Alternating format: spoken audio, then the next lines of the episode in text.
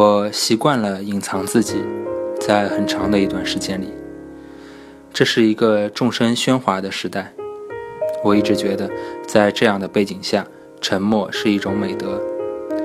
每当我想表达点什么时，我都会回头望望自己读过的书。我对自己说，如果无法超越这些，不增添噪音，几乎是行善般的贡献。但是自说自话的人越来越多。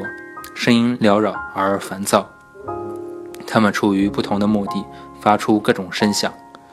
我听到太多人不负责任的表态，目的明确或者毫无意识的言不由衷。他们都是一种凝重的面容，如同阐述真理。但我知道他们说的都不是真的。我决定做一些改变，说些什么，至少我愿意也敢于与人们坦诚相待。或许我说的这些话并不温暖，或许一些真相有一些残忍，但我不想对你们有所保留，因为我知道说出这些才更加有用。我个人化的写作其实是从影评开始的，我烦透了那些言之无物的抒情和溜须拍马的吹捧，我决定写一些干燥而锋利的东西，那些日后被人定义为毒舌的文字，赢得了喜爱。也备受争议，但无论如何，我从一开始就给自己定下了一条规矩，那就是我从不保留，从不隐晦，也从不迂回。在写作这件事情上，没有情面二字。它给我带来的名声，我也收着；给我带来的代价，我也认领。我相信我的独立和诚意可以让人们看清我的目的。清冽的溪水也永远比泛着杂质的暖流更加有疗愈作用。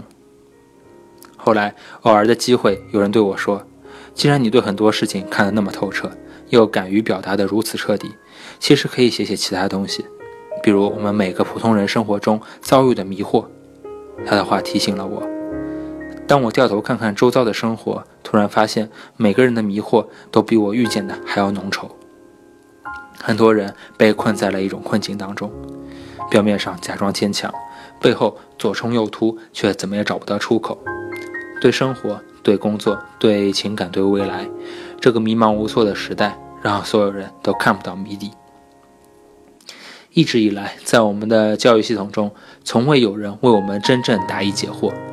我们会拆开复杂的方程，背诵无数的句型，但我们不知道与真实生活迎头相撞之后，应该如何勇敢应对，又该如何的巧妙躲闪。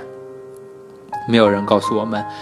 没有人告诉我们长大后会面临哪些真正的沟壑，没有人会告诉我们该如何去爱一个人，也没有人告诉我们如何变得独立，更没有人告诉我们，在这世界上有一些困境，任何人都无法逾越。前一天，我们所有人都被当作婴儿，恨不得在真空隔绝中圈养起来；第二天，我们又突然被扔进了丛林，任凭自己杀出一条生路。这就是我们同龄人中很多人的命运。我们活在一种毫无过渡又不曾有过解释的人生里。无论是自学校还是家庭，我们有过很多说辞，但其实都是处于暂时性的策略，用一种敷衍的方式对待生活中的迷惑，进行遮遮掩掩的解答，这让迷茫变本加厉。所以我决定不再绕弯子，讲一讲那些大惑不解的事。其实，除了一些人性的困境之外，大多数的这种迷惑都是我们自己困住了自己。我愿意用语言和逻辑成为拆穿牢笼的工具，让人变得清澈，也是一种解放。当然，这并不是说我就没有疑惑。也正因为我自己面对的周遭，寻根问底，才清楚困于迷面的痛苦。这是一个矛盾重重的时代，我们终日忙碌，却不知所终。总有一些东西缠绕在我们心里，却没有谁能成为我们的导师，也没有谁能够替代我们去解决迫切的疑问。所以，某种程度上来说，我也是用这些文字首先解答和清理自己。不知道有多少文字会沦为鸡汤，但也不知道有多少文字能够刺穿虚妄。人生的话题非常大，但它每天都化身成一个问题和另一个问题。惊喜也与我们相遇。